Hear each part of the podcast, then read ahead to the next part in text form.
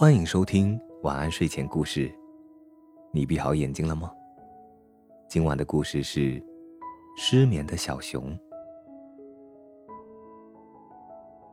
森林里有一只快活的小熊，但它最近不怎么快活，因为它失眠了。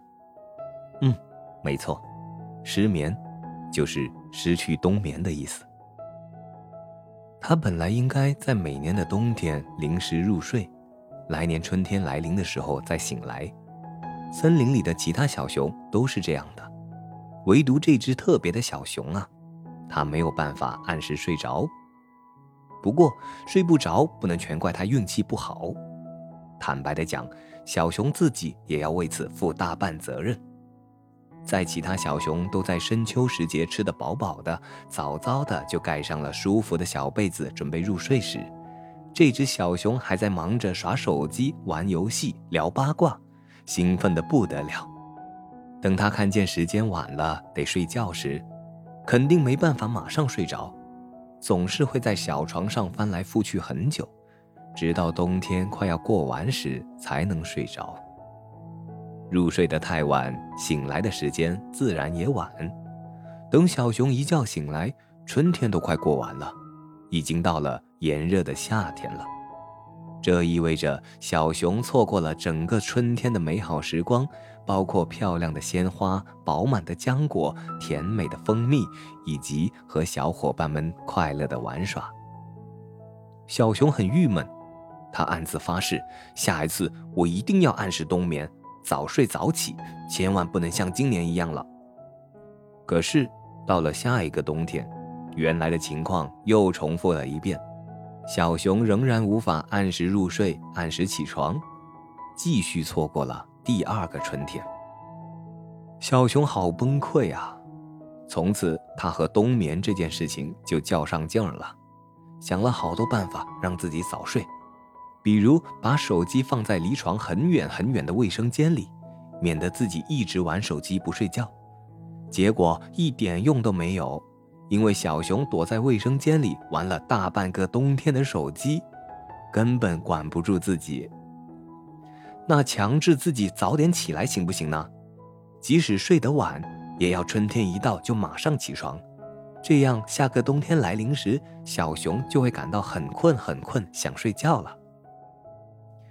这样做的效果也不好，在接下来的大半年时间里，顶着两个黑眼圈的小熊都数不清自己被认错了多少回是远亲家的熊猫表哥，每次情况都很尴尬，而且在没有充足的冬眠的情况下，小熊在春天、夏天和秋天也会一直没精神打瞌睡，没法和森林里的其他小朋友快乐的玩耍。那这种早起除了给自己添堵之外，又有什么用呢？小熊没招了，太无奈了。更糟糕的是，他越是为冬眠这件事情犯愁，就越睡不着，起来的也就越晚，简直陷入了恶性循环。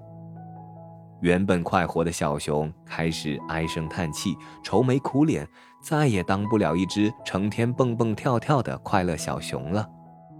森林里其他的小动物们发现了小熊的不开心，大家都很担心，希望能为小熊做点什么。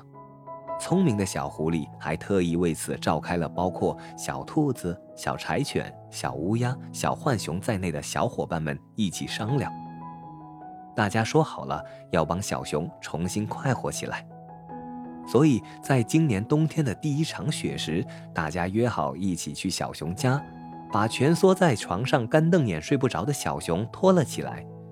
小狐狸对他说：“小熊，如果你真的睡不着，就不要勉强自己，跟我们一起玩吧。”小兔子也跳出来笑眯眯地说：“对呀，对呀，小熊，你是不是不知道冬天究竟有多好玩呀？”小熊懵懵懂懂地跟着小伙伴们走出了家门，发现整个森林里都被厚厚的白雪所覆盖。跟小熊以前见过的样子完全不一样，特别新鲜，特别漂亮。哇哦！小熊伸手摸了摸那片掉在自己鼻尖上的小雪花，感到它融化时冰冰凉凉，又惊讶又好奇。原本失眠而生的烦闷心情也随着雪花一同融化不见了。没等小熊的惊讶消失，其他小伙伴们又拉着小熊跑进了雪地，大家一起滑雪橇、堆雪人、打雪仗，各种好玩的都通通玩过一遍，要多开心有多开心。寂静的冬天被小伙伴们的欢声笑语占满，再也不孤单。原来冬天这么棒！小熊一边抓起一团大雪球砸向小狐狸，一边乐呵呵的开怀大笑。呵呵，即使错过了春天，能有冬天也很好啊。没错，冬天就是这么棒。你是第一个发现这个秘密的小熊，恭喜你啦！小狐狸拉着小兔子，敏捷地躲避着小熊的雪球攻击，也跟着哈哈大笑。小熊，你再也不要为失眠而烦恼了，无论如何都有我们陪着你呢。后来天色晚了，玩累的小伙伴们齐聚在小熊家里，围着温暖的炉火吃又甜又软的松饼。小熊坐在沙发上。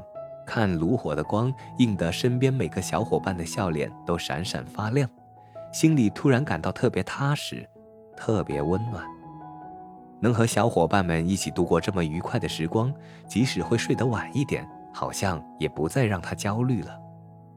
这时候，小狐狸拿出一本童话书，说：“这是白鹿阿姨最新写的睡前故事，我来选一个最甜的小故事给大家读读吧。”说完，小狐狸就翻开书，认认真真的读起来。其他小伙伴也听得很认真，特别是小熊，他从来没有听过别人读睡前故事，这种体验对他而言十分特别。暖融融的房间里，除了炉火烧得噼啪作响，就只剩下小狐狸朗读故事的声音。当这个故事快读完时，房间里出现了另一种声音。大家抬头一看，原来小熊已经窝在沙发上，安安稳稳地睡着了，正美滋滋地打着小呼噜呢。小伙伴们没有吵醒他，只是轻手轻脚地拿了小被子给小熊盖上，然后收拾了房间，熄掉了炉火，再悄咪咪地走出了门，把门锁好。离开前，小动物们相视一笑，回头看着窗户的小熊睡得正香。都在心里默默的向他道晚安。晚安，小熊，我们明年春天再见了。这个故事告诉我们，睡不着就听大吉讲故事。好了，今晚的故事就讲到这里。我是大吉，一个普通话说的还不错的广东人。晚安，小熊。